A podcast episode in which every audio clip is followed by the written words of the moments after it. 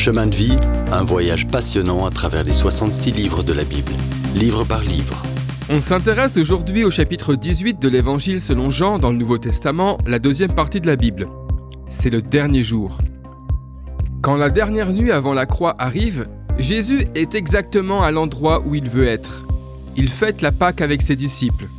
Après le repas, ils se rendent dans un jardin près du mont des Oliviers, le jardin de Gethsemane. C'est un de leurs endroits préférés, et Judas le sait. Les ennemis de Jésus n'osent pas s'emparer de lui dans le temple, devant tout le monde. Alors, vers minuit, des soldats viennent l'arrêter dans le jardin.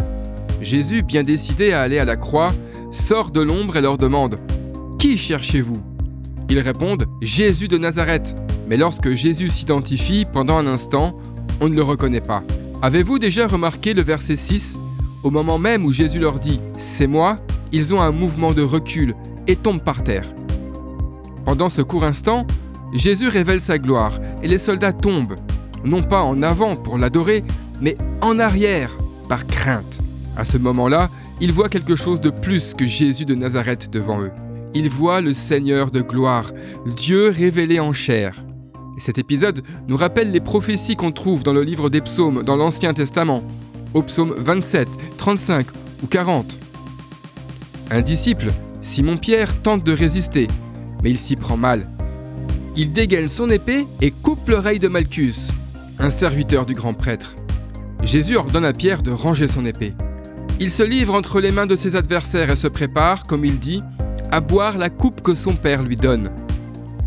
Lui seul peut la boire, car avec sa vie parfaite et sans faute, il est fait pécher pour nous. De son plein gré, Jésus se laisse attacher. Il est l'agneau offert en sacrifice avant la création du monde. Il n'oppose aucune résistance, mais avance digne et glorieux. Les soldats traînent Jésus de procès en procès, en tout six procès de minuit à 8 heures du matin. Ce sont des parodies de justice, puisque les chefs des Juifs sont déjà décidés à tuer Jésus. Jésus se soumet à l'humiliation, il est frappé, ridiculisé et fouetté. Pierre suit le Seigneur de loin. Il se réchauffe près d'un feu dans la cour. En entendant son accent, plusieurs disent ⁇ Celui-ci vient de la Galilée, il est ami du prisonnier ⁇ Mais Pierre nie connaître le Seigneur. À cet instant même, le coq chante, le signe de son reniement que Jésus a prédit. Pierre s'enfuit et pleure amèrement. Tous sont pressés d'obtenir un verdict contre Jésus. On l'amène devant Pilate. Celui-ci, pour des raisons bassement politiques, fera le sale boulot.